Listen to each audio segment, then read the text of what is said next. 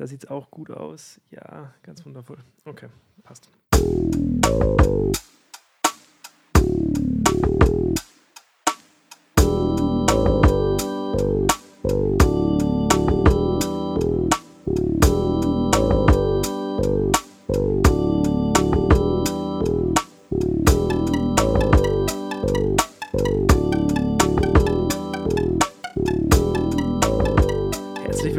Zu einer neuen Folge Let's Talk About. Ich bin der Michi. Ich bin die Fabia.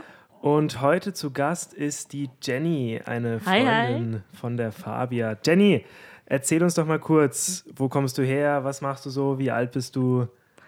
Also, ich bin die Jenny, ich bin 22 Jahre alt. Ich komme ursprünglich aus der Nähe von Nürnberg, studiere jetzt in Regensburg Lehramt und sonst verbringe ich meine Zeit überwiegend in der Boulderwelt oder im Fitnessstudio oder in einem Café. Was studierst du für ein Lehramt? Äh, Mathe, Chemie fürs Gymnasium. Ui, Beliebte Kombi. Mathe Chemie fürs Gymnasium. Na, bravo. Okay. Ja, wir haben ein sehr, sehr spannendes Thema, über das wir heute mit dir reden möchten. Fabia, was ist denn heute unser Thema? Ja, wir werden heute mit der Jenny über Polyamorie reden. Freuen wir uns schon sehr drauf. Und ich würde sagen, du darfst dich einmal kurz vorstellen, beziehungsweise wir gehen jetzt mal näher auf das Thema ein. Ähm, wirst du uns mal sagen, wie lange du denn schon mit deinem Mann zusammen bist? Also, mein Mann und ich sind zusammen seit 2014, das heißt seit so acht, achteinhalb Jahren. Ähm, wir kennen uns seit wir 14 bzw. 15 sind, also sind auch die jeweilig ersten Partner voneinander und haben eben vor ein paar Monaten geheiratet. genau, und sind jetzt eben verheiratet. Und wie viele weitere Freunde hast du, da es ja ums Thema Polyamorie geht? Also neben meinem Ehemann habe ich noch einen weiteren festen Freund. Ähm, mit dem bin ich jetzt zusammen seit ungefähr ja, so eineinhalb Monaten fest und wir kennen uns aber schon seit Juli, also daten uns seit fünf Monaten etwa. Jetzt muss ich mal ganz kurz einhaken. Kannst du uns einmal erklären, was denn Polyamorie überhaupt ist? Also Polyamorie definiert, glaube ich, jeder so ein bisschen anders für sich. Ähm, für mich heißt es quasi, ähm, mehrere romantische Beziehungen nebeneinander zu führen. Also keine offene Beziehung im klassischen Sinn, dass man eben eine feste Partnerschaft hat und äh, sich noch mit anderen Leuten trifft, die halt einfach nur so Randfiguren im eigenen Leben sind, sondern eben emotionale Beziehungen zu wem anders aufbauen und eben romantische Beziehungen. Also ich würde meinen festen Freund genauso ähm, als meinen Partner bezeichnen, wie ich meinen Mann als meinen Partner bezeichne. Okay, du hast ja ähm, gesagt, dass du mit deinem Mann oder ja, doch mit deinem Mann schon sehr lange jetzt zusammen bist. Wohnt ihr auch zusammen? Genau, also wir sind ähm, 2018 zusammengezogen, als wir beide für Studium quasi nach Regensburg gezogen sind, ähm, sind wir da auch schon zusammengezogen. Also wohnen wir seit ja, vier Jahren ungefähr zusammen. Und das wird sich auch, glaube ich, erstmal demnächst nicht ändern.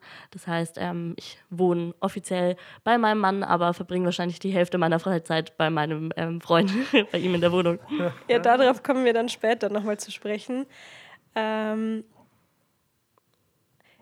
die andere Frage, die ich noch habe, wie lange lebst du denn mit deinem Mann schon in einer polyamoren Beziehung und wie war der Schritt dorthin?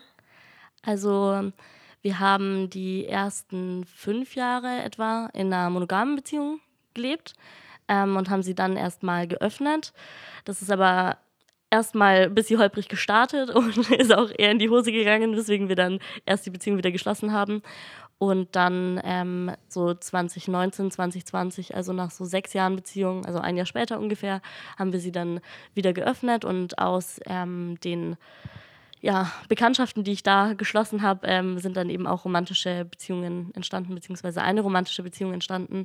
Und da ist dann der Schritt quasi von der offenen Beziehung zu Polyamorie hin irgendwie natürlich passiert. Also so nach, ja, seit zwei Jahren Polyamor, so nach guten sechs Jahren Beziehung. Und den Partner, den du dann das erste Mal hattest, neben deinem Mann, ist es der gleiche, den du jetzt immer noch hast? Ähm, nein, leider nicht. Ähm, das ist leider jetzt mein Ex-Freund. Ähm, da haben einfach unsere Beziehungskonzepte nicht zu 100% zusammengepasst. Also er hätte eigentlich lieber eine monogame Beziehung geführt und hat sich, glaube ich, auch ein bisschen gewünscht, dass das Ganze vielleicht in die Richtung geht. Ähm, das war aber natürlich auch wegen meinem Mann halt irgendwie nie möglich.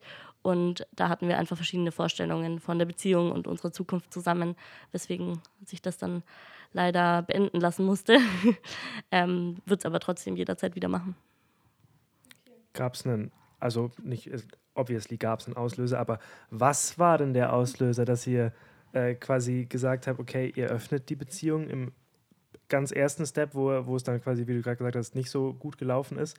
Und was war dann im zweiten Schritt der Auslöser, dass ihr dann nochmal gesagt habt, okay, ihr öffnet sie, nachdem sie eigentlich schon mehr oder weniger in die Hose gegangen ist? Ähm, also ich würde sagen, es gibt Dinge, ähm, vor allem irgendwie im sexuellen Bereich, die mich mehr gereizt haben als meinen Mann. Und ähm, nachdem wir erst versucht haben, da irgendwie zusammen einen Weg zu finden und äh, bei dem Versuch gescheitert sind, haben wir dann beschlossen, dass es wahrscheinlich mehr Sinn macht, wenn ich ähm, eben die Dinge mit wem anders ausprobieren. Und da war gar nicht das Problem. Also die, die Öffnung der Beziehung war ähm, im sexuellen Sinn jetzt nicht der Stresspunkt, der uns irgendwie dazu bewogen hat, das Ganze wieder zu schließen, sondern ähm, das war damals der Fehler, dass wir das mit jemandem quasi aus dem Freundeskreis gemacht haben. Und ich glaube, da kann schon jeder vermuten, dass das wahrscheinlich nach hinten losgeht. Klingt, ähm, klingt vielleicht im ersten Moment ja, sehr gewagt. War auf jeden Fall ein bisschen kritisch. Und nachdem das dann ähm, alles einfach komisch wurde, auch im Freundeskreis, haben wir es einfach also daraus schon wieder geschlossen und haben dann erstmal die Finger davon gelassen.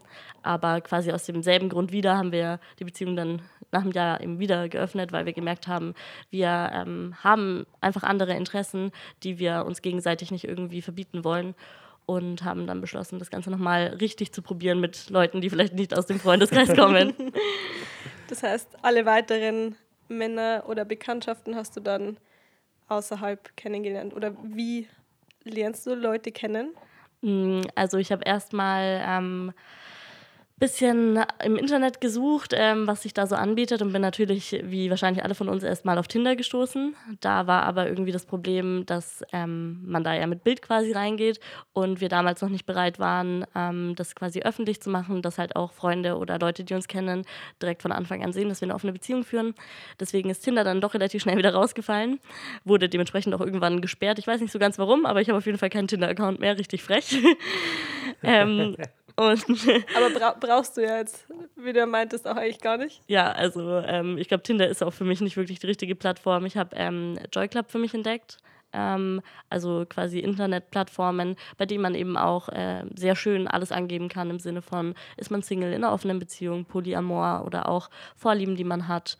Ähm, die also man alles eben viel genauer dann, was jetzt bei Tinder vielleicht nicht der Fall ist, was man normal angeben würde. Genau, ja, also viel genauer und auch irgendwie viel praktischer für eine ähm, suche, die irgendwie erstmal rein sexuell sein sollte, weil auf Tinder ist ja dann doch meistens irgendwie auch der Wunsch nach einer Beziehung groß da und ich wollte auch nie irgendjemandem Hoffnungen machen, die ich nicht halten kann.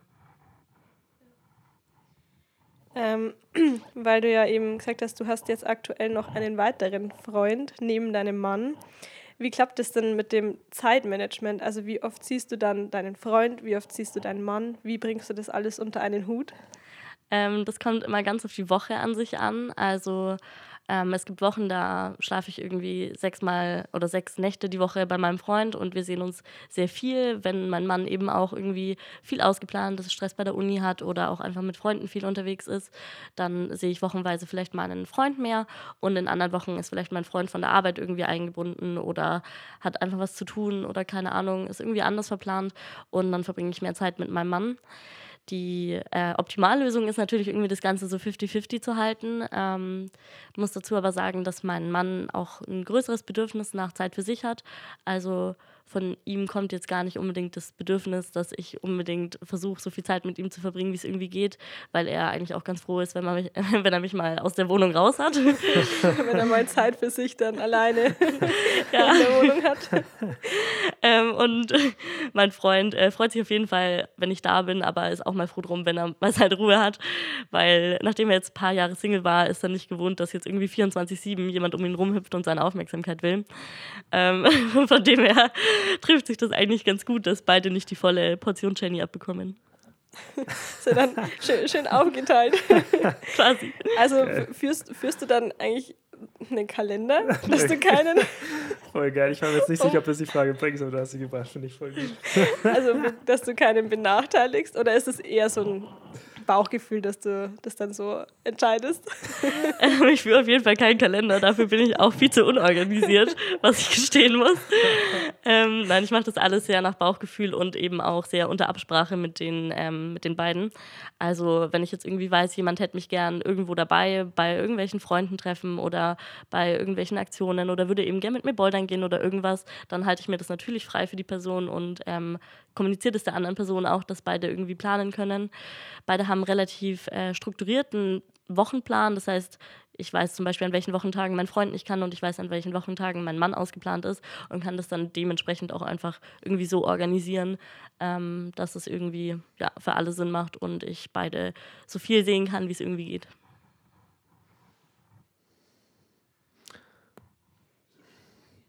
Was? Meine Frage. Ach so, meine Frage. Oh, sorry. ja, ach so, ja, die passt jetzt aber ja noch gar nicht so gut. Na egal, Doch, ich frage sie trotzdem. Ja, na gut. Ähm, kennen sich die, dein Mann und dein Freund, beziehungsweise ich, ich will jetzt nicht nur auf deinen Mann und deinen Freund, sondern generell die Leute, die du halt in deiner polyamoren Phase hattest, kennen die sich? Also. Wissen die, wer sie wer der andere ist? Also ich meine, obviously wissen sie, dass du jemanden hast. aber, aber, wissen sie die Namen oder kennen sie die Gesichter dazu? Ja, eigentlich verheimliche ich beide, nein, Spaß. ähm, nein, sie äh, kennen sich, also sowohl mein Ex-Freund und mein Mann kannten sich. Ähm, die kannten sich aber eher nur vom Sehen, also sie wussten, offensichtlich beide voneinander, aber da war jetzt nicht irgendwie eine Art von Freundschaft irgendwie da oder dass man sich irgendwie zu dritt getroffen hätte, zumindest nicht absichtlich, sondern man ist sich vielleicht mal im Subway über den Weg gelaufen, aber nicht geplant auf jeden Fall. Ähm, mein jetziger Freund und mein Mann, die haben sich jetzt schon öfter gesehen und wir versuchen auch irgendwie einen Weg zu finden, uns zu dritt zu treffen und irgendwie, dass die beiden auch eine Beziehung miteinander aufbauen, weil sie sich schon beide sehr sympathisch sind und auch Interesse für den jeweils anderen haben. Und wir waren jetzt zum Beispiel gestern auch zu dritt quasi im Kino, also, also mit anderen Freunden noch, aber also. Es waren beide dabei. Genau, es waren beide dabei und ähm, wir wollen auch zu dritt jetzt bouldern gehen und allgemein irgendwie ein paar Sachen mehr zusammen unternehmen und sind beide auch sehr offen dafür. Aber von wem kam dann der Wunsch, dass sie sich kennenlernen? War das dann dein Wunsch? Mm, es ist prinzipiell schon mein Wunsch, dass die beiden sich kennenlernen und ähm, das Ganze irgendwie entkompliziert, wenn man eben auch Dinge zu dritt machen kann und es nicht immer so eine Entweder-Oder-Entscheidung ist, sondern manche Sachen interessieren halt auch einfach beide und dann ist es irgendwie eine unschöne Entscheidung für mich zu sagen, mit wem von beiden ich jetzt hingehe. Ähm, zum einen eben aus dem Grund raus, dass es schön wäre, wenn die beiden sich verstehen und kennen und treffen können. Und zum anderen war es sogar eher der Wunsch von meinem Freund jetzt, meinen Mann kennenzulernen, weil er meinte, was ja auch stimmt, ähm, dass mein Mann einen großen Teil von meinem Leben in Anspruch nimmt und wenn er meine Zukunft mit mir teilen will und mein Leben mit mir teilen will, dann gehört da eben mein Mann auch mit dazu und dann macht Sinn, dass die beiden eben auch gut miteinander klarkommen und auch irgendwie eine Art ja, Beziehung aufbauen. Natürlich jetzt keine romantische, aber eine freundschaftliche. Ja, klingt ja auf jeden Fall schon mal schön, wenn dann auch die Bereitschaft da ist, dass er dann deinen Mann kennenlernen will, weil er eben Teil von deinem Leben ist. Ja, mega. Weil du gerade gesagt hast, ihr wart gestern dann mit Freunden zu dritt unterwegs. Wissen die Freunde, mit denen ihr dann unterwegs seid, dass das bei euch so die Konstellation ist, wie sie ist? Also meine Freunde wissen alle ähm, Bescheid, also sowohl Freunde in Regensburg wie auch ähm, Freunde aus der Heimat oder meine Familie. Also ich bin da sehr, sehr offen bei dem Ganzen. Ich kann mich auch noch erinnern, als wir uns kennengelernt haben, war das auch schon sehr früh Thema, dass du mir das erzählt hast. Ja, man muss nämlich dazu sagen, ich habe die Fabia quasi über meinen Ex-Freund kennengelernt. Ja. Das heißt, ähm, sie wusste erstmal nichts von meinem Mann. Genau, ich wusste, also ich kannte Jenny nur als Freund von Punkt, Punkt, Punkt und habe dann erst erfahren, dass du einen Mann hast. Okay, und wie war das dann für dich? Also, weil das ist ja schon erstmal so ein Bummer. Ja, es, also es, es hat mich schon irgendwie erstaunt, weil ich damit natürlich nicht gerechnet habe, weil es kein Konstrukt ist, was man jetzt irgendwie gewohnt ist, weil es ja doch irgendwie was Neues ist. Aber ich fand es dann irgendwie voll schön, dass mir Jenny das dann alles sehr offen, auch gleich beim zweiten Mal, wo wir uns gesehen haben, oder dritten Mal dann gleich alles sehr ausführlich erzählt hat. Also es war auf jeden Fall was Neues, aber ich fand es schön, dass, dass sie es so dann auch erzählt hat alles. Na, schon ein bisschen süß. Willst du mit der Familie weitermachen oder soll ich? Weil das interessiert mich jetzt schon. War, ähm, ja, aber ich hätte davor noch eine, eine Frage, weil wir ja gerade noch ähm, bei dem Thema waren, dass ja du oder dass du mit deinem Freund ja auch über Sachen mit deinem, von deinem Mann erzählst oder redest, ähm, gibt es dann auch Sachen, die du jetzt mit deinem Mann beredest, die du mit deinem Freund zum Beispiel gemacht hast? Also vielleicht jetzt auch so ein bisschen im sexuellen Sinne. Redet ihr über sowas? Ähm, Entschuldigung. ähm, ja, wir reden schon eigentlich über alles. Also es ist jetzt nicht so, dass ich heimkomme und meinem Mann erzähle, wie und wo und was alles passiert ist, weil das auch einfach, glaube ich, ähm, weder ihm was hilft, noch irgendwie irgendeinen Reiz für uns ausstrahlt in der äh, Konstellation. Aber keine Ahnung, vor allem bei den ersten Treffen, wenn ich mich mit irgendjemandem äh, treffe, ist es meinem Mann sehr wichtig zu wissen, dass es mir gut geht und ähm, ob ich mich wohl gefühlt habe und ob das irgendwie eben passt. Und da spricht man natürlich dann auf eine ganz natürliche Weise drüber, was auch irgendwie passiert ist.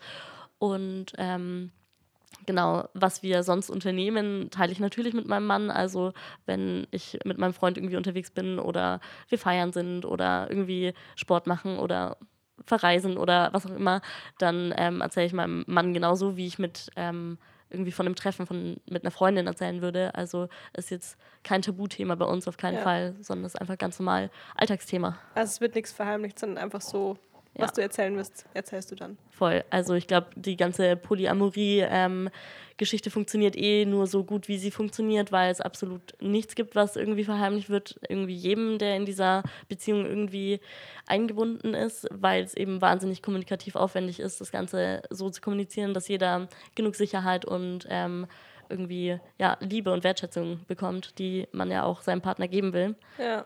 Genau. Ja, stelle ich mir eh richtig krass vor, dass man wirklich eigentlich alles kommunizieren muss. Und wahrscheinlich nochmal dreimal mehr, als wenn man jetzt in einer normalen monogamen Beziehung ist. Auf jeden Fall. Also bei meinem Mann und mir habe ich es auch wahnsinnig gemerkt. Wir hatten davor, also bevor wir die Beziehung geöffnet haben, schon eine wahnsinnig stabile Beziehung und waren super glücklich miteinander.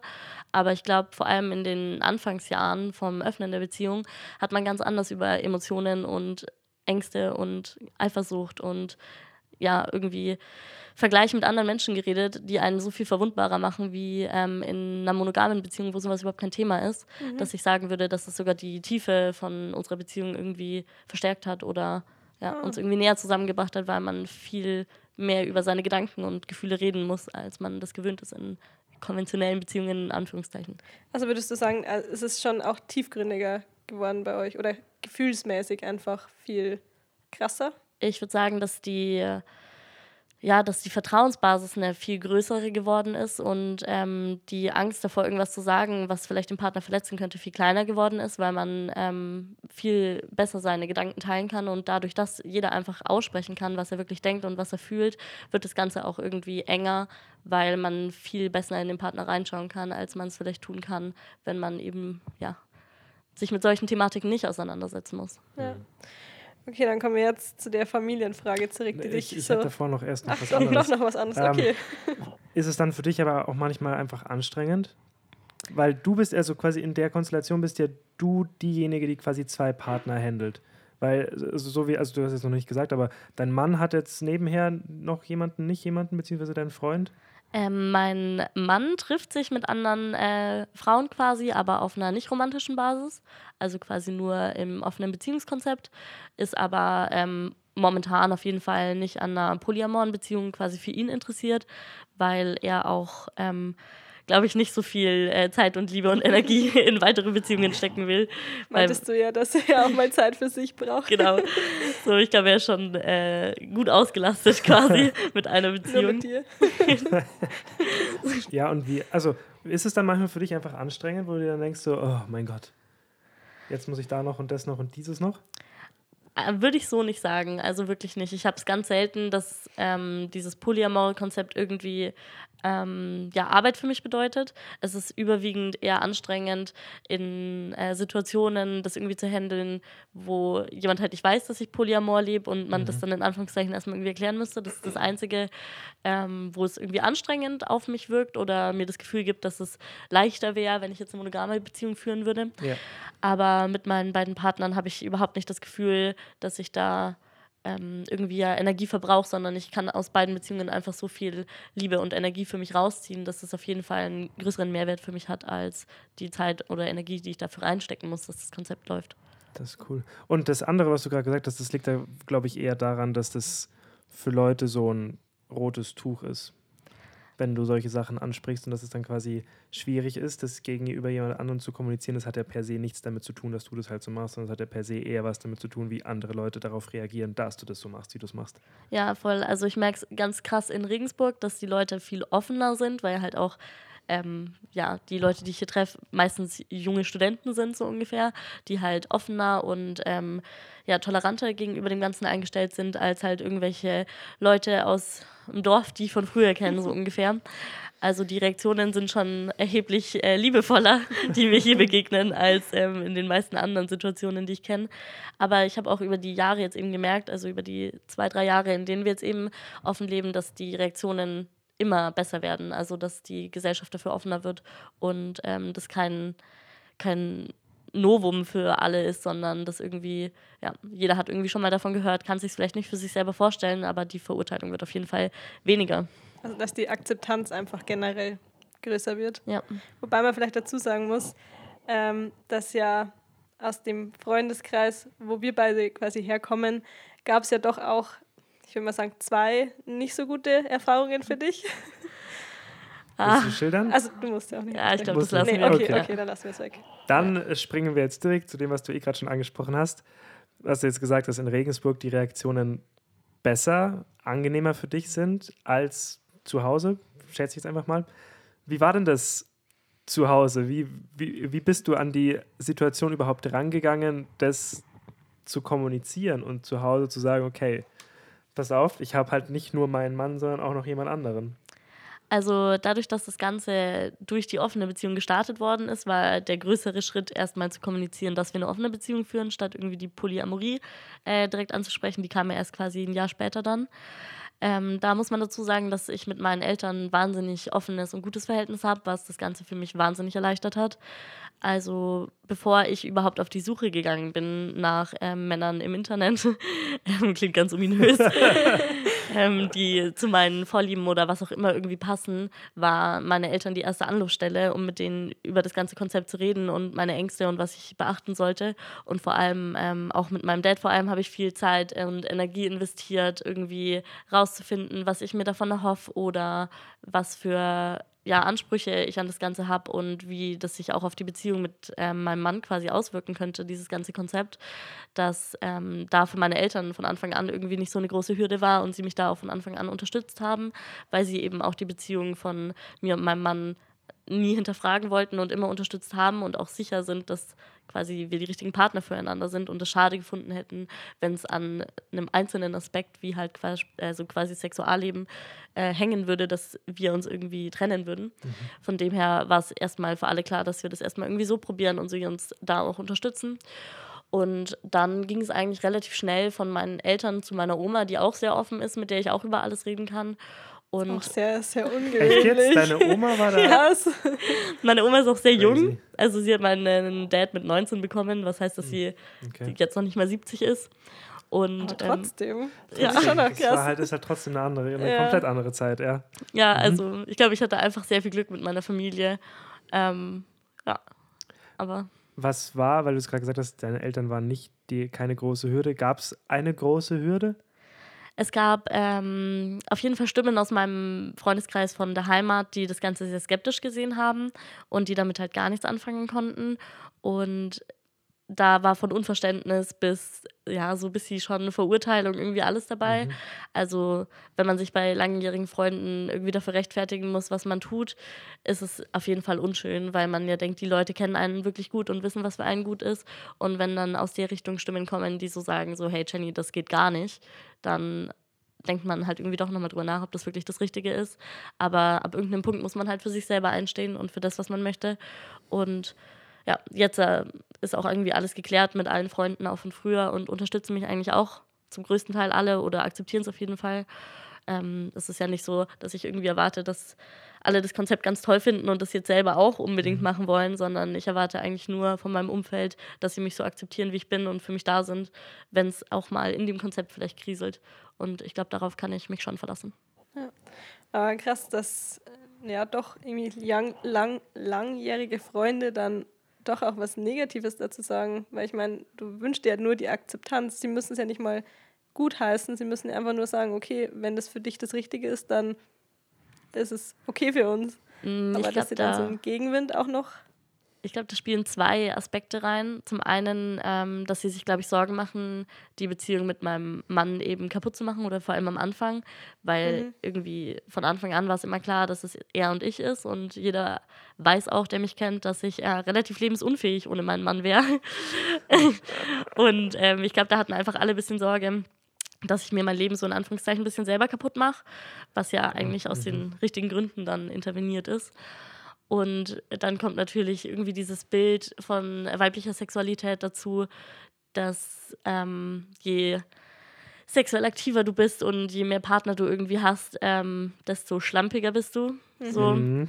Und vor allem aus ähm, eben dem alten Freundeskreis war, glaube ich, auch dieses Bild von ja, weiblicher Sexualität eben so stark noch geprägt, dass ich mich selber damit irgendwie, ja, irgendwie Wert reduzieren würde, wenn ähm, ich mich jetzt äh, nicht nur für meinen Mann öffne, sondern auch Ja. anderen ähm, gegenüber offen bin.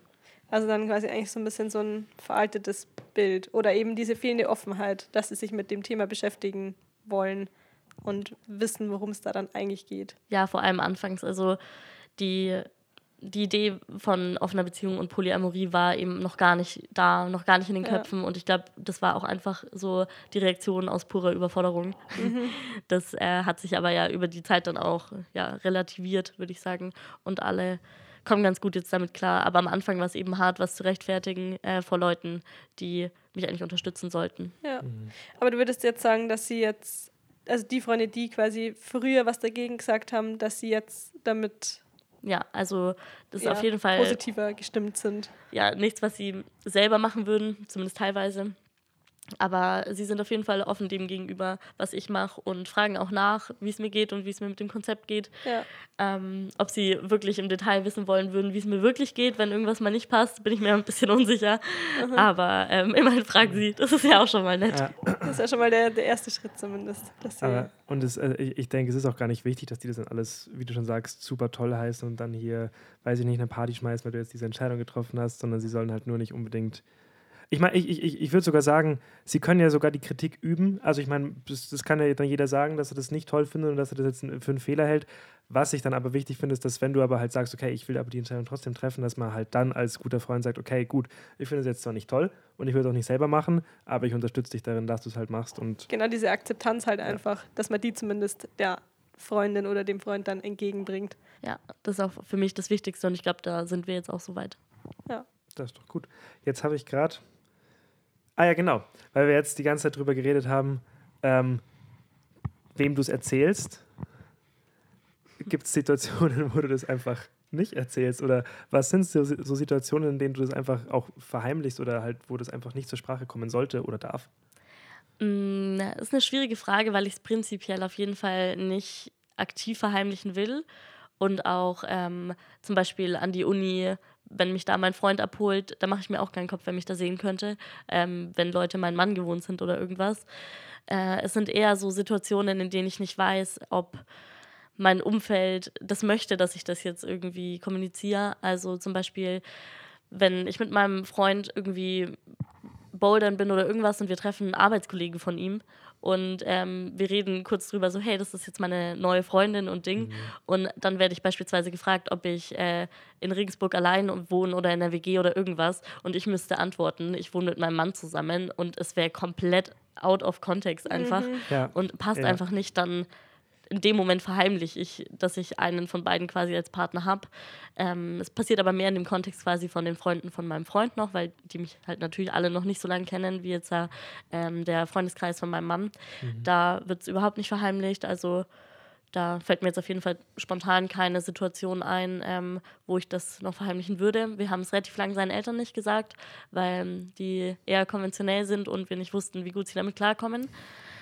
Haben es irgendwann jetzt auch äh, getan, war vielleicht nicht die beste Entscheidung. Sie sind nicht so gut damit klargekommen. Echt? Aber ja, Ui. leider.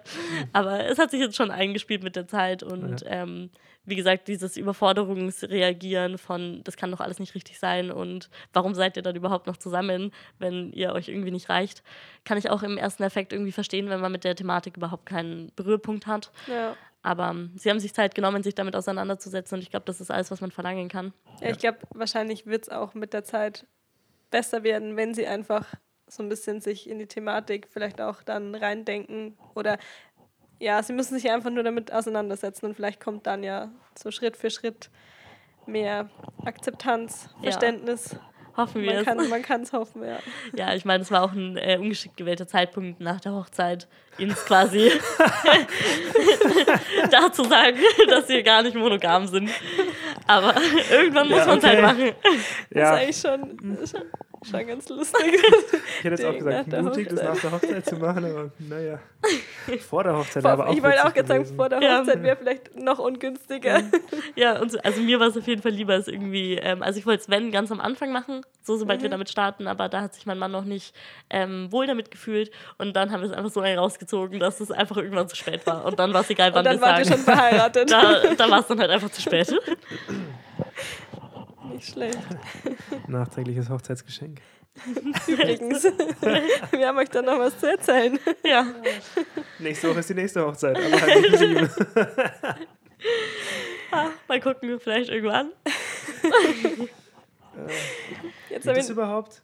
Also, sorry, das jetzt, also geht das? Also äh, kirchlich ganz bestimmt nicht, aber, aber staatlich? ähm, ich glaube, es gibt nicht wirklich das Konzept von einer Hochzeit quasi, einer mhm. Polyamoren, aber ich glaube, ich habe schon länger nicht mehr nachgeschaut, dass es ähm, so ein Konzept gibt von Verantwortung für mehrere erwachsene Personen übernehmen mäßig. Also, mhm. dass man. Verantwortung ja. übernehmen klingt auch. Äh, klingt sehr romantisch auf ja, jeden Fall. Ja, total. Ja. Und gar nicht nach, ich kümmere mich um dich, wenn du alt und krank bist, sondern. aber im Prinzip ist ja das, was halt dann die Ehe dann im Prinzip genau. staatlich mhm. ausmacht, dass du halt einfach Entscheidungen für den anderen treffen kannst. Genau. Und da gibt es dann quasi. Soweit ich weiß, sollte es da was geben, dass ähm, ja. man da das irgendwie so machen kann. Aber es gibt natürlich auch immer die Möglichkeit, einfach frei zu heiraten, also dass mhm. es dann nicht vom Staat anerkannt wird, sondern einfach so halt eine schöne Zeremonie mit einem Redner und ja. Ding. Mhm. Und ähm, das meiste kann man, glaube ich, auch ganz gut anders äh, rechtlich regeln, was irgendwie Arztentscheidungen angeht oder mhm. keine Ahnung. Ähm, Steuerlich wäre das jetzt sau interessant, da muss ich vielleicht mal meinen Dad fragen, ob es da irgendwas gibt, das wäre jetzt mal echt spannend. ob das ist deine Hausaufgabe. ob sich das rentieren würde, genau. Das, äh, ich glaube, also das Steuerrecht ist sowieso eher, glaube ich, ein bisschen hinterher. Ähm, deswegen weiß Wahrscheinlich nicht, werden die auch erstmal dezent überfordert. so Polyamo was? Wie so, Freunde, zwei. ich habe zwei Ehemänner. Wie schaut das jetzt aus bei der Steuerklasse? Hm? Zahlst extra aus Prinzip einfach. okay, ja, da, da frage ich mal, da frage ich mal. Vielleicht hört er den Podcast dann eh und dann kann er sich ja beantworten. ähm, so, jetzt habe ich uns voll aus dem Konzept gebracht. Ja, ich, ähm, was mich noch interessieren würde, würde das denn für dich eventuell in Frage kommen oder hast du dir schon mal Gedanken drüber gemacht, zweimal zu heiraten? Ähm, ich habe mir auf jeden Fall Gedanken drüber gemacht. Ähm, mein Freund sagt immer, ich lebe in einem kleinen Traumschloss, so ein bisschen in meiner Fantasie, in der alles ganz toll ist und dann kommt die Realität und ich renne davon weg. Aber in meiner Vorstellung ähm, wäre es auf jeden Fall möglich, ähm, eben eine freie Trauung, eine freie Hochzeit irgendwie zu einem gewissen Zeitpunkt halt irgendwann zu machen, wenn wir uns alle so sicher fühlen in der Beziehung, mhm. dass wir unser Leben zusammen verbringen wollen. Ähm, auch eben, keine Ahnung, alles, was irgendwie mit der Thematik zusammenhängt, also beispielsweise auch Kinder und alles, möchte ich nichts ausschließen, aber auch jetzt nichts an, anvisieren. Ja. Also es kommt irgendwie so, wie es später kommt und ich bin offen für alles in dem Konzept, weil wenn ich beide beide Männer liebe, dann ähm, kann ich mir auch mit beiden Männern eine Familie vorstellen, in welcher Art auch immer. Genau. Das heißt, mal schauen, was die Zeit so mit sich bringt. Aber würdest du dann quasi für jede Entscheidung in die Richtung, die quasi, ich nenne es mal in Anführungszeichen, Zustimmung vom anderen Partner, quasi, würdest du es auch ohne die machen? Also wenn zum Beispiel dein Mann sagen würde, okay, er möchte nicht, dass du jetzt deinen Freund heiratest, das äh, würde ich auf jeden Fall nicht machen, dass ich irgendeinem von beiden da auf die Füße trete oder irgendwelche Wünsche nicht respektiere. Weil ich glaube. Es ja auch wieder um die Kommunikation, genau. was du vorhin ja meintest. Das wäre einfach das Anfang, äh, der Anfang vom Ende, glaube ich, wenn man mhm. auf so große Bedürfnisse vom Partner einfach ähm, ja, keine Rücksicht nimmt, sondern einfach tut, was einem besser passt. Ja. Da gehören auf jeden Fall irgendwie mal alle drei dazu bei solchen Entscheidungen. Aber ich kann mir auch nicht vorstellen, dass wenn das mein ganz großer Wunsch wäre, meinen Freund zu heiraten und es sein großer Wunsch wäre, mich zu heiraten, dass äh, mein Mann dann dastehen würde und sagen würde, nee, jetzt nachdem ihr acht Jahre lang eine Beziehung geführt habt, kann ich mir nicht vorstellen, dass der wirklich Teil unseres Lebens wird, weil dann ist es einfach schon. Von dem her. Ja. Aber auch spannend mit den Kindern, weil du das ja gerade angesprochen hast. Das ist richtig. Ist das dann, also klar, du hast ja gerade gemeint, du weißt noch nicht, in welche Richtung das dann gehen wird, aber könntest du dir vorstellen, dann mit beiden Männern oder von beiden Männern ein Kind zu bekommen? Oder würdest du Wie dich sie schon so vorsichtig fragt, schon richtig ängstlich. ähm, man muss dazu sagen, dass mein Freund äh, Stand jetzt gerade wahrscheinlich keine Kinder möchte, was natürlich ähm, das Ganze irgendwie, ja, dann mir schon die Entscheidung abnimmt, was ich da ja. tun wollen würde. Ich will auf jeden Fall Kinder und ähm, ich will auf jeden Fall Kinder mit meinem Mann, weil er auch Kinder will. Mhm.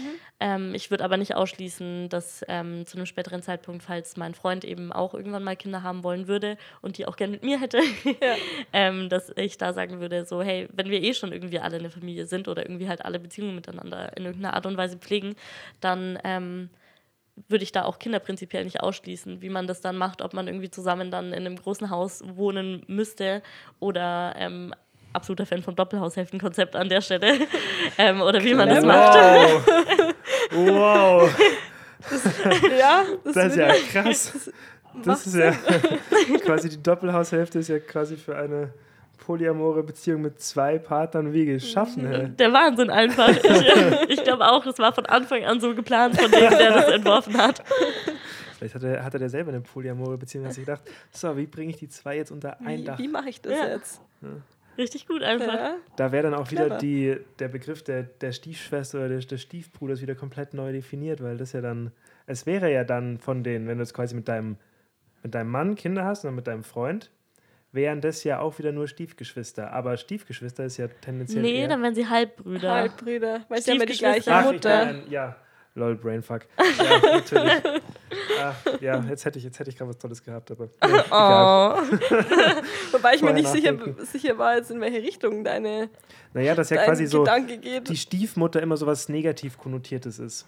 Und in dem Sinne wäre das ja dann was absolut Positives. Ja. Mhm. Wenn es denn Wenn es die Stiefmutter gewesen wäre. Gewesen wäre. äh, hm. Ja, aber da wäre es dann wieder, wie das dann rechtlich wäre, wäre das wieder voll interessant, weil wenn ihr, wie, wie du sagst, ihr seid ja, wenn ihr euch quasi als eine Familie versteht, ist es aber, ich, ich habe keine Ahnung, ob das quasi als, als Rechtsform irgendwie irgendwo äh, abgedeckt ist. Ich wage jetzt mal zu behaupten, dass es das nicht so ist. Ja, ich habe auch keine Ahnung, ich bezweifle, dass es dafür ein Konzept gibt. Ich glaube, da sind wir noch ein bisschen hinterher. ja. Also du meinst dann so Eltern haften für ihre Kinder und wenn dann quasi der Freund mit dem Kind von deinem Mann unterwegs wäre, ob er dann als Vater zählen würde? Oder Art Vater. Meinst du sowas in die äh, Richtung? Vater nicht, weil Vater gibt es ja nur in einer, ja, aber quasi, aber ob der dann irgendwie ob er irgendwie andere... Erziehungsberechtigter richtig, wäre. Richtig, Vater wäre jetzt der genau, falsche Begriff, ja. Wie du sagst, wenn, wenn man quasi davon ausgeht, es gibt drei Eltern. Das trifft ja. jetzt ganz hart ab gerade. ja, aber, aber es ist irgendwie spannend. Ist okay, ist okay. Und das, ich meine, über die Kirche brauchen wir jetzt gar nicht reden, die lassen wir einfach mal ganz fein außen vor. Aber ich meine, staatlich wäre das das wäre mal interessant. Müssten wir, mal, mhm. müssten wir mal recherchieren. Ich glaube, wir müssen dich in vielleicht so fünf bis zehn Jahren noch mal, müssen wir noch mal eine Podcast-Folge machen. Nachfragen. So, Jenny, wie schaut es mittlerweile aus? So, ich habe sieben Kinder von sieben Männern. Und du hast quasi eine siebenhälftige Doppelhaushälfte. Ja. Ich wohne einfach in so einem Pentagon. Nee, nicht Pentagon. Nee, du wohnst einfach in einer Villa und du hast Bereiche in der Villa für uh. verschiedene Männer. Oder kennt ihr so, so Reihenhäuser? Ja. So sieben Reihenhäuser ja. und dann hast du. Aber dann, dann, musst du schon innen auch so Türen haben, weil sonst musst du ja jetzt mal rausgehen, wenn du zu deinem Mann willst. Und wenn du von einem Haus ins ganz hinterste willst, musst du ja ewig weit gehen. Ja, das so wäre schon so aufwendig.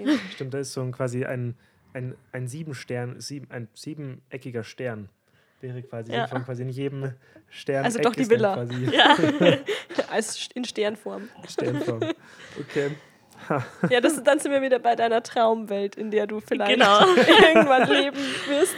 Vielleicht ist der Gedanke auch irgendwie berechtigt. Vielleicht ist es gar nicht so realistisch, aber hm. man sieht, wenn es soweit ist. Wer weiß. Träumen kann man ja. Träumen ist ja erlaubt. Eben. Okay.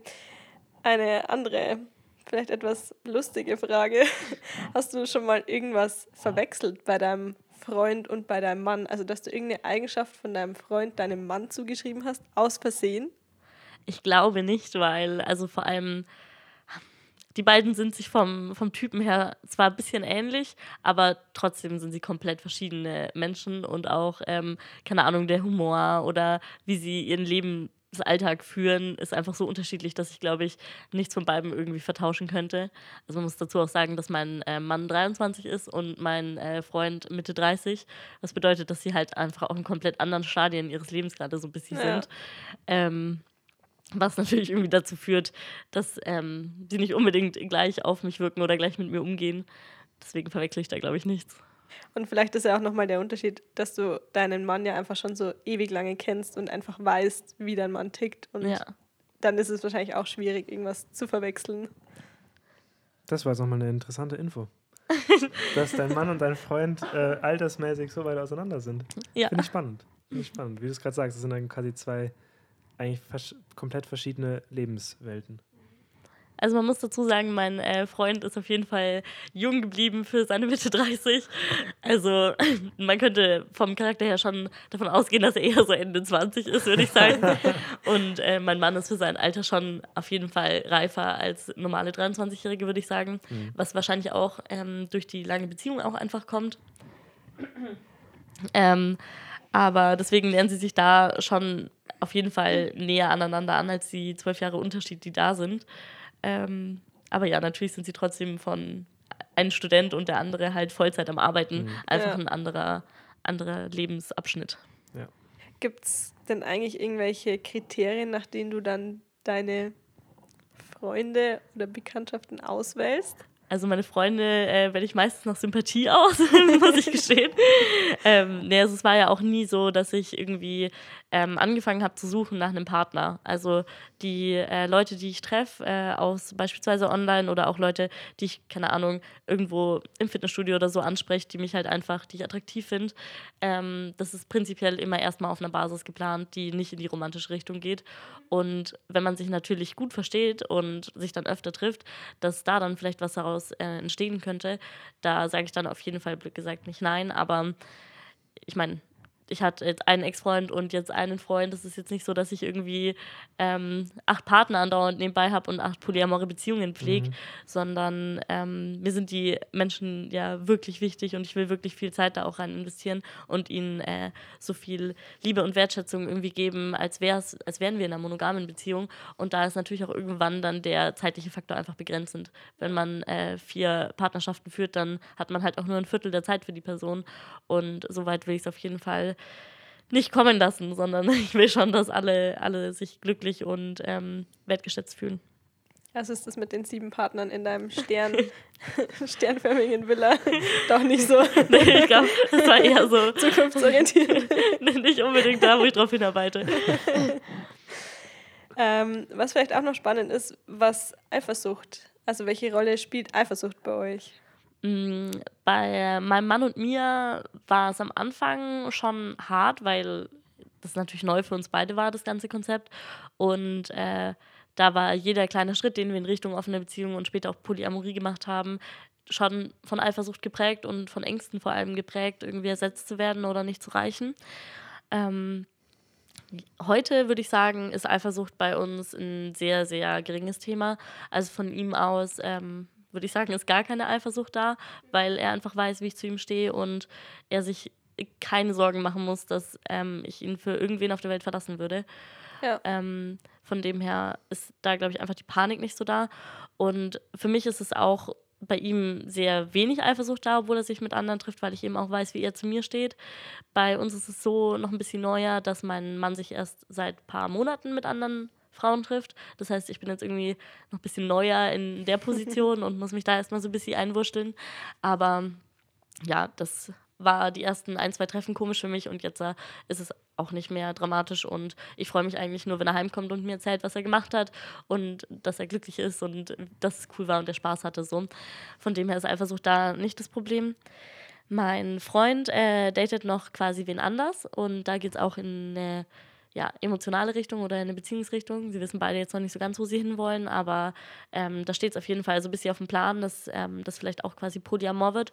Und da muss ich sagen, ist Eifersucht schon ein größeres Thema für mich, weil wir uns eben halt auch noch nicht so lange kennen und ich noch nicht so einen sicheren Posten habe, wie ich bei meinem Mann habe, dass ja. ich jetzt so weiß, egal was passiert, er wird mich nicht verlassen für wen anders, mhm. weil wir kennen uns halt auch erst seit fünf Monaten. Also das ist halt alles irgendwie noch ein bisschen neuer und da muss man sich auch einfach, glaube ich, ein bisschen den Raum geben, über Ängste und alles eben zu reden, was ich auch mit ihm tue. Also er weiß, wie es mir geht und ich weiß, wie es ihm geht. Und für ihn ist äh, mein Mann auch keine große Problematik. Also nachdem er halt von Anfang an schon da war und wir uns ja erstmal nicht in diesem ähm, Polyamoren-Konzept kennengelernt haben, sondern erstmal quasi offen als rein sexuelle Beziehung, ähm, war das nie ein Problem für ihn, dass ich quasi verheiratet bin oder da war ich noch nicht verheiratet, aber plane, verheiratet zu sein. Ja. Und äh, jetzt macht ihm das auch keine Sorgen, weil wir haben uns ja so ineinander verliebt, obwohl mein Partner schon da war, ja. dass das jetzt natürlich auch kein neues Problem mehr aufwirft. Wir brauchen übrigens vielleicht doch ein siebensterniges Villa nein, lol, einen siebeneckigen Stern. wenn nämlich der Freund dann auch noch eine andere Partnerin hat, wenn dann die andere Partnerin noch einen anderen Freund Stimmt. hat, ne, da kann man dann ein bisschen. Wenn es in die Richtung weitergeht, dann vielleicht doch. Vielleicht wird es irgendwann ein Kreis, wenn so die sechste Partnerin von irgendwem dann wieder mit äh, meinem Mann eine Beziehung wird, dann haben wir einen Kreis. Das wäre witzig. Dann, ja. Es gibt ein bisschen Incest-Vibes. Mhm. Weiß auch nicht warum. Ja, aber naja. Okay. Äh, weil wir vorhin ja auch schon bei der Familie waren und es geht ja jetzt Richtung Weihnachten. Beziehungsweise Weihnachten ist schon rum, wenn die Folge online kommt. es war Weihnachten. Äh, jedenfalls gibt es eigentlich irgendwie so gewisse Regeln oder jetzt, wenn man so auf Familienfeiern schaut, wer darf wohin mit wie ist das da so geregelt? Also, Habt ihr da schon was? Prinzipiell gibt es dafür keine Regeln. Ähm, mir ist wichtig, einen Teil der Feiertage bei meiner Familie zu verbringen, einen Teil der Feiertage bei der Familie von meinem Mann zu verbringen. Mhm. Und ich würde auch gerne einen Teil der Feiertage bei meinem Freund verbringen. Ähm, dadurch, dass wir jetzt ja bei erst ja seit eineinhalb Monaten so wirklich zusammen sind, ähm, habe ich seine Familie jetzt noch nicht kennengelernt. Und ich glaube, ähm, das ist jetzt nicht dem Polyamoren-Konzept geschuldet, sondern einfach, dass die wenigsten Leute, glaube ich, ihren Partner nach eineinhalb Monaten zu ihrer Familie mitschleppen. und dann gleich für die Feiertage ist, glaube ich, auch einfach eine relativ ähm, ja, wilde Nummer, vor allem wenn man bedenkt, dass wir eben diesen Altersunterschied haben, mhm. den er ja auch erstmal seiner Familie kommunizieren müsste und dann auch noch kommunizieren müsste, so hey, und meine Freundin ist übrigens verheiratet. Ja. Verstehe ich, dass man sich dann... Das viel für die Weihnachtsfeiertage. Ja. Das wäre dann... Ähm, wow. Ja, ich glaube, es wird weniger besinnlich, deswegen verstehe ich, dass stell, wir das... Stell dir das mal vor, am 24. am Abend Jo, Freunde, übrigens. Mein Geschenk an euch. Mein Geschenk an euch. Eine kleine Ankündigung. genau, ich habe eine Freundin. Sie ist verheiratet. Und ich habe eine zweite Freundin, mit der vielleicht auch was geht. Fröhliche Weihnachten. Das werden sehr stille Weihnachtsfeiertage. Oh ja. Oh ja. Viel Zeit zum Nachdenken für alle. Aber grundsätzlich würdest du sowas jetzt auch nicht ausschließen. Also du würdest auch gerne seine Familie dann irgendwann mal kennenlernen wollen. Ja, also ausschließen zu das falsche Wort. Ich würde genau das Gegenteil mir wünschen eigentlich, ja. dass ähm, das eben genauso ist, wie man es von normalen Beziehungen kennt, ich auch irgendwie Teil von seiner Familie werde und ähm, man eben ja Feiertage, Geburtstage und alles halt miteinander verbringen kann. Ja. Und ähm, ja, eine ganz normale Partnerschaft miteinander führt, wo man eben auch wichtige Tage miteinander teilt. Genau. Was ist dann, wenn es hart auf hart kommt und von beiden jeweils ein wichtiger Tag auf den gleichen Tag fällt? Dann oh. ähm, bin ich mir sehr sicher, dass man das sehr schön auskommunizieren kann. Also vor allem ähm, mit meinem Mann weiß ich, dass ich bei sowas einfach ihm sagen kann, dass es da einen Konflikt für mich gibt und ähm, ob er mir das sehr übernehmen würde, wenn ich da jetzt äh, ähm, quasi ihm absag und dann zu meinem Freund gehen würde, weil da eben alles neu ist und alles noch so unsicherer und vor allem die Leute erstmal kennenzulernen und da irgendwas abzusagen, wenn ich irgendwo eingeladen bin, ist halt viel unangenehmer, als Leuten abzusagen, die ich seit acht Jahren kenne. Mhm. Ja. Ähm, mhm. das heißt, das sollte jetzt natürlich nicht zur Regel werden und ich möchte auch nicht irgendwie ähm, meinen Mann immer dafür benutzen, dass er kürzer treten muss. Aber ich glaube, so fühlt es sich auch nicht für ihn an. Es ist, glaube ich, einfach nur, dass man sich kennt und weiß, was der andere Partner einem sagt, wenn man jetzt irgendwie sagt, so, hey, das geht jetzt gerade irgendwie nicht, dass der sich nicht weniger wertgeschätzt dadurch fühlt, sondern einfach weiß so, hey, ich weiß nicht, was ich tun soll, bitte hilf mir. Ja. Dann vielleicht noch eine letzte Frage, weil du ja gemeint hast, ihr seid jetzt seit eineinhalb Monaten zusammen, also dass du ihn als deinen Freund bezeichnest. Mhm. Wie groß oder wie, was für eine Rolle spielen denn dann so Labels für dich? Also du willst es oder wolltest es ja dann labeln, dass es eine Beziehung ist?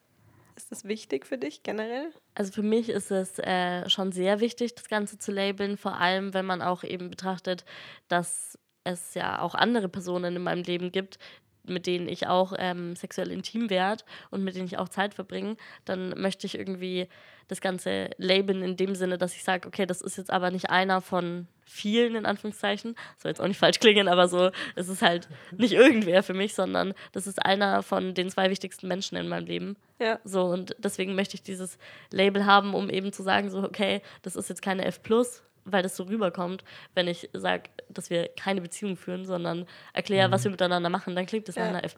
Ja. Mhm. Und wenn ich dann aber sage, okay, das ist mein Freund und da sind Emotionen da, dann ähm, kommt das Ganze ganz anders rüber. Und ich glaube, es wirkt auch ganz anders auf ähm, die Leute, die mit dem Konzept halt einfach noch nicht ähm, ja, bekannt sind, wenn man das irgendwie klarer formulieren kann und das auch klarer bezeichnen kann und ja. es nicht irgendwie diese komische Stille gibt, wenn man irgendwie den anderen vorstellt und man ist so, hey, das ist mein mm, sondern das ist mein Freund und das ist meine Freundin.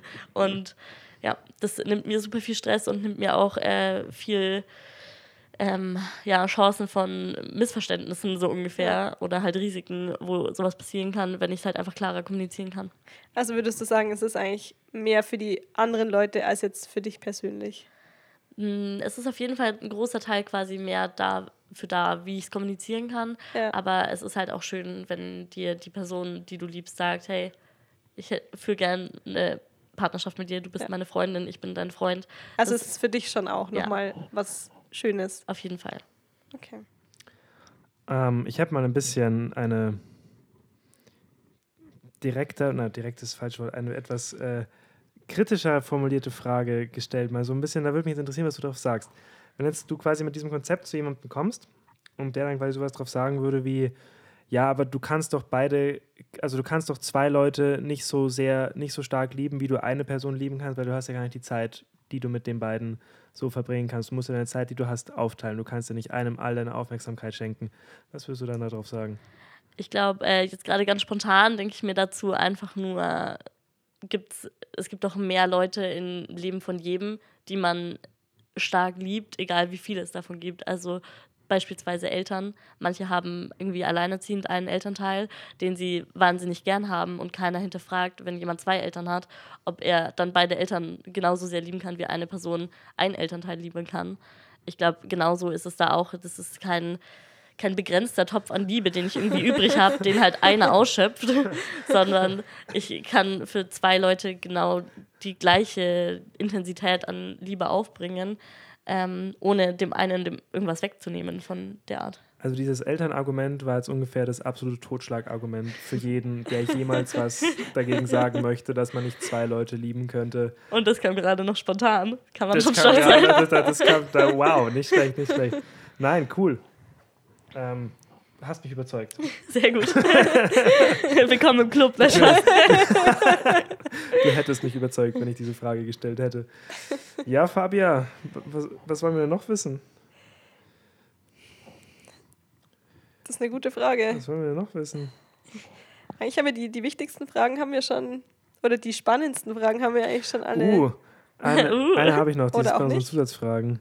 Ähm, du redest jetzt, du, du hast jetzt quasi zwei Beziehungen zwei feste Beziehungen mit Männern. Mhm. Ähm, wie schaut es mit Frauen aus? Also. Dafür äh, müssten wir vielleicht erstmal davor erklären, wie denn deine sexuelle Orientierung überhaupt ist. Das hätten wir vielleicht am Anfang machen können. Ja, also ich glaube, an der Stelle macht das auch noch Sinn. Also ich ja. bin. Ähm, ich bin bisexuell und. Ähm, so nochmal so der Spice mitten im Podcast. So, what? oh mein Gott, der Plot-Twist einfach. Ähm, also, ich stehe auf Männer und ich stehe auf Frauen und ähm, ich kann auch oder ich habe auch äh, emotionale äh, Beziehungen zu Frauen auch schon geführt, also auf einer auf irgendeine Art auch immer. Also es war bisher noch nie eine romantische Beziehung im klassischen Sinn, aber es gibt auf jeden Fall ähm, Frauen, über die ich sagen würde, die, die liebe ich anders, als ich Freundinnen liebe, sondern mhm. ähm, die, die, mit denen hätte ich mir auch eine Beziehung vorstellen können. Ähm, Gerade im Moment äh, das klingt jetzt wahrscheinlich ein bisschen doof, aber gerade im Moment habe ich irgendwie keinen, keinen Platz für eine Frau an meiner Seite, weil eine Beziehung mit einer Frau für mich einfach anders aussehen würde wie eine Beziehung mit einem Mann. Mhm. Und ähm, danach sehne ich mich auch gerade im Moment nicht. Also dieses äh, sehr, sehr liebevolle, sehr viel Kuscheln, sehr viel Reden und alles dafür habe ich auch gerade im Moment ähm, mit ja, Ende des Studiums und irgendwie allem, was drumherum passiert, irgendwie wenig Zeit und auch wenig Nerven. Und ähm, nachdem ich es zumindest in meiner Erfahrung so gewöhnt bin, dass ähm, Frauen einfach emotionaler sind und man da auch mehr Arbeit reinstecken müsste, damit sie sich wohl und sicher und geliebt fühlt, ähm, habe ich dafür einfach gerade im Moment nicht die, ja, nicht den Platz dafür. Aber ist auf jeden Fall nichts, was ich irgendwie ausschließen würde. Vielleicht in ein paar Jahren und vielleicht auch ähm, keine Ahnung, mit einer Partnerin, äh, die vielleicht mein Mann später hat oder mein Freund hat, ähm, da irgendwie so eine Art Dreiecksbeziehung aufzubauen, fände ich auch sehr schön. Irgendwie was in der, in der Konstellation zu finden, wo sich dann alle irgendwie das Band irgendwie noch enger schließt, wenn mehrere Leute da äh, irgendwie Emotionen füreinander haben. Aber ja, gerade im Moment ähm, sehe ich mich da nicht. Mhm. Mhm. Mhm. Stille. Nach dem Spice jetzt. Nach dem Spice sind alle. What? ja. Wie, wie lange haben wir denn schon? Äh, wir sind schon bei 50 Minuten. Ähm, aber ja, erst. Ähm, pass auf, eins ist mir gerade noch, weil du, weil du gerade gesagt hast, so Dreiecksbeziehung mit, mit dann quasi einer, einer, Partnerin von deinem Mann, deinem Freund. Würde es dann quasi in die Richtung mit quasi deinem Mann und deinem Freund auch gehen oder sind die da beide eher so, äh? Hm, also eine freundschaftliche Beziehung kann ich mir auf jeden Fall bei beiden vorstellen, aber ähm, so wie sie sich beide gerade im Moment ähm, identifizieren würden, ähm, würde ich sagen, sind beide quasi rein hetero, sowohl ähm, amor wie auch sexuell. Das heißt, mhm. da ist natürlich irgendwie kein Raum oder kein Potenzial für irgendeine Art von Beziehung da, die darüber hinausgeht. Aber ja, wenn das jetzt, also wenn es in irgendeiner Konstellation irgendwann mal dazu kommen sollte, dass ähm, Partner von mir sich lieben würden, dann wäre das auf jeden Fall nichts, was mich ableigen würde, sondern ich würde mhm. mich einfach freuen, ähm, wenn, ja, wenn man noch mehr Liebe schaffen könnte in meinem Leben. das fände ich einfach schön. Jenny ist generell für mehr Liebe. Ja, mehr Liebe sagen, in der Welt einfach. Mehr Liebe in der Welt, das ist das Motto des Podcasts. Ja. Ach ja. Wenn wir jetzt wieder kurz die rechtliche Seite anschneiden, so, so, sind so Dreiecksbeziehungen natürlich wieder genauso crazy. Naja, ist ja im Prinzip das gleiche wie eine polyamore Beziehung. Da würde es sich jetzt vom rechtlichen wahrscheinlich nichts unterscheiden. Ja, nur dass es halt nicht aus der Perspektive von einer Person quasi in zwei Richtungen geht, von, von jeder Person halt. Richtig. Ja, aber sie sind ja trotzdem irgendwie alle miteinander. So ja. wie beim Polyamoren ist ja auch miteinander irgendwo. Sonja, zei äh, Sonja sag ich schon, Fabia zeichnet gerade mit ihren Händen ähm, ein Beziehungs äh, Beziehungsdreieck und eine Linie. so, einfach so eine Mindmap.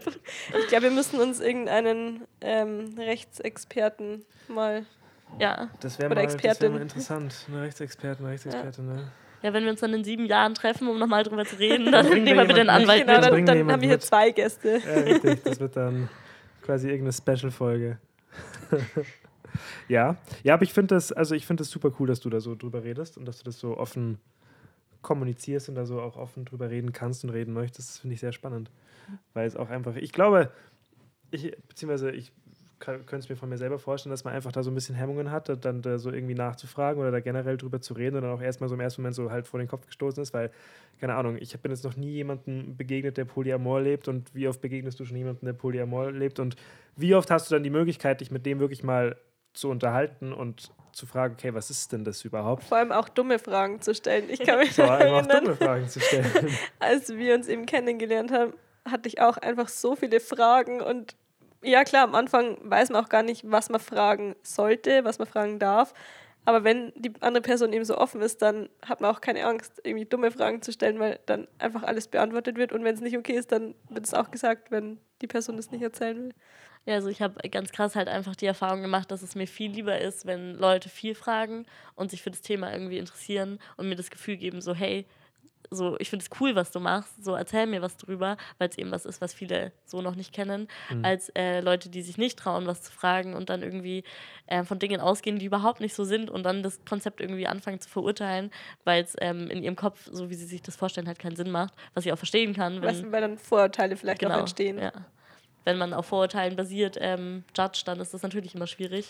Ja. Deswegen bin ich, äh, bin ich auch froh um die Möglichkeit, irgendwie mal drüber zu reden, auch in so einem Format und vielleicht Leute äh, dafür zu animieren, wenn sie das Bedürfnis haben, ihre Beziehung zu öffnen oder Polyamor zu leben, dass sie damit nicht alleine sind und dass sie nicht Ja. komisch sind oder irgendwas, Ja. sondern dass das ein valides Bedürfnis ist nach mehr Liebe oder nach Nähe von anderen Leuten und ähm, das nichts ist, wofür man sich schämen muss, sondern das auch einfach ja, Teil von, vom Menschsein ist, dass jeder halt einfach andere Bedürfnisse hat. Ja. Und die, die blöden Fragen, oder was heißt blöden Fragen? Die Fragen dazu haben ja eh wir jetzt gestellt, also man muss sich einfach nur anhören. Ja, richtig. okay, ich habe zwei Sachen. Das erste, was war eine blöde Frage, die du, die du ihr stellen wolltest, Fabia? Ja, blöde Frage war jetzt vielleicht schlecht formuliert. Aber zum Beispiel das mit dem Verwechseln, also die Eigenschaften oder irgendwelche Sachen verwechseln bei den Partnern, ist jetzt vielleicht nichts, was man jetzt dich einfach so fragen würde, wenn man, dich, wenn man dir begegnet. Das wäre jetzt vielleicht so eine Frage, die mir gerade einfällt. Und dann bin ich jetzt noch auf, äh, spontan auf eine Idee gekommen, weil ich gerade schon so ein bisschen ein Sendungsbewusstsein bei dir rausgehört habe.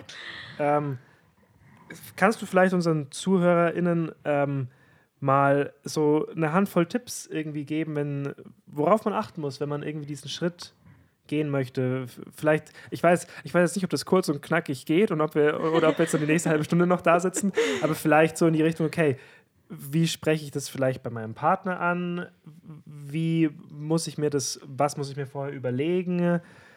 Vielleicht so ein bisschen in die Richtung. Vielleicht hast du da ein, zwei schöne Gedanken. Also ich kann natürlich jetzt keine generellen Tipps geben, sondern einfach nur aus meiner eigenen Erfahrung sprechen. Aber ich persönlich ähm, würde immer dazu raten, wenn irgendwas in eurer Beziehung ist, was euch fehlt oder was euch stört, egal in welchem Zusammenhang, dann sprecht es auf jeden Fall an. Und eben auch, wenn es was ist, dass es irgendwas in der Beziehung fehlt, das euch euer Partner so nicht geben kann oder eure Partnerin euch so nicht geben kann, dann scheut nicht davor und fresst es in euch rein und ähm, lasst es dann irgendwann zum Ende der Beziehung werden, weil ihr dem Ganzen nie eine Chance gegeben habt, ähm, das rauszufinden, ob das vielleicht möglich wäre, das umzusetzen, sondern setzt euch hin, redet drüber, gebt dem anderen das Gefühl, dass das nicht das Ding ist, was eure Beziehung jetzt definiert. Also nur weil diese eine Sache fehlt, heißt das nicht, dass eure Beziehung in irgendeiner Art schlecht ist, sondern sie ist gut, wenn ihr darüber reden könnt.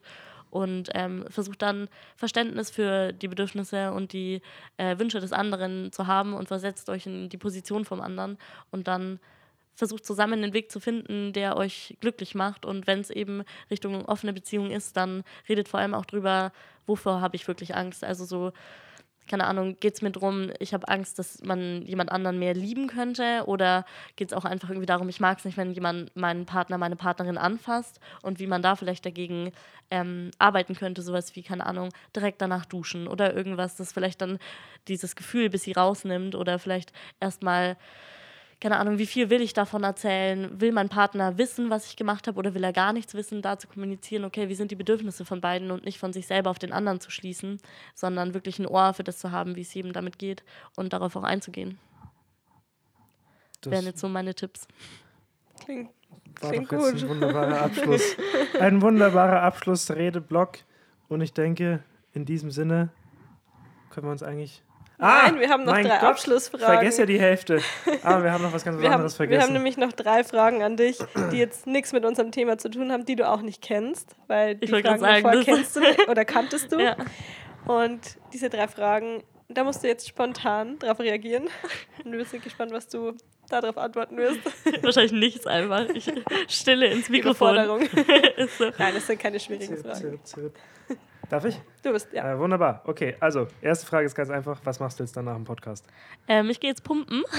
Also ich treffe mich mit einer Freundin erstmal auf einen Kaffee und danach werden äh, Beine gepumpt und wahrscheinlich geht's in die Sauna. Beine trainieren, Freunde. Beine trainieren ist die Devise des Tages heute. Okay, wunderbar. Oh, oh und, in, und die Sauna. Ja, also mein Fitnessstudio hat eine Sauna, was mein Leben sehr viel besser macht. Also Das kann ich mir vorstellen.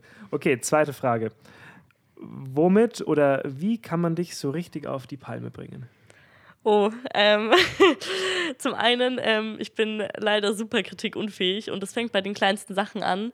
Also es gibt so ein paar Dinge, ähm, wenn mein Mann mich wieder darauf hinweist, dass ich irgendwo irgendwo habe was stehen lassen oder irgendwas wieder nicht gespült habe und das dann zum siebten Mal angesprochen wird, obwohl ich mir so denke, ich mache das schon irgendwann, was ich natürlich nicht mache, aber das muss ja niemand wissen. Ähm, und dann dieses Thema immer wieder aufkommt, da äh, kriege ich leider ein bisschen die Krise. ähm, sonst ähm, würde sagen, meine Mom. Einfach aus den Gründen, die, glaube ich, jeder kennt bei seiner Familie. Wenn man das mhm. Gefühl hat, äh, die Mutter wird plötzlich wieder die Mutter von einer Zwölfjährigen statt von einer 22-Jährigen. Mhm. Ähm, da könnte ich ab und zu ein bisschen eskalieren, aber natürlich auf eine sehr liebevolle Art. Und Mom, ich habe dich sehr lieb, falls du das hörst. Okay, das wäre doch jetzt schön. Und der letzte Satz. Wenn du einer x-beliebigen fremden Person äh, stopp, der letzte Satz, lol, die letzte Frage. Wenn du einer fremden x-beliebigen Person einen Satz sagen könntest, welcher Satz wäre das? Sei nicht so hart zu dir selbst und behandle die Menschen so, wie du von ihnen behandelt werden willst. Das, das lassen wir durch. Sehr schöner Satz. Das lassen wir definitiv als einen Satz durchgehen. Hast du schon mit unverbunden? Sätze werden durch Punkte getrennt. Ich habe hier die Aufgabe 1a bestanden, finde ich. ja, dann würde ich sagen, da war jetzt auf jeden Fall verdammt viel Interessantes ja. dabei. Also, wow. Vielen Dank, dass du dir die Zeit für uns genommen hast. Ich danke, dass ihr äh, euch Zeit für mich genommen habt und meine absolut unerfahrene Podcast halt, wo ich ständig Sachen gesagt habe, die ihr dann leider rausschneiden müsst. Ach, das, mir geht es genauso. Ich bin ich genauso sagen, unerfahren. Also, wir haben jetzt genau drei Podcasts mehr als du. Also so viel mehr Erfahrung sitzt jetzt nicht hier. Wir lernen zusammen. Richtig, oh. wir lernen zusammen. Genau. Der Lehrer in mir ist glücklich einfach. oh ja, stimmt. Neben mir sitzen eh zwei LehrerInnen. Also stimmt. ein Lehrer, eine ja. Lehrerin. Stimmt. Ist ja richtig, also bist halt ja, schon. Ich bin schon der Außenseiter hier. Man spürt die Pädagogik im Raum ja. einfach. Ja, Danach kriege ich noch Feedback-Gespräche.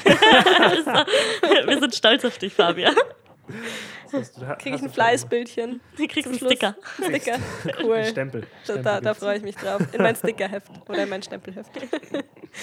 ja, ja, gut. Dann, dann, sind wir am Ende von unserer heutigen Folge. Ja, wir hoffen, es hat euch allen gefallen. Wir hatten auf jeden Fall Spaß. Oh ja, wir hatten viel Spaß. ähm, schaut auf Instagram vorbei. Da gibt es immer News und Updates, wann welche Folgen kommen, was so die Themen von den nächsten Folgen sind. Let's.talk.about-fm. Ich hoffe, ich habe es jetzt richtig gesagt. Ja. Glaube ich schon. Genau.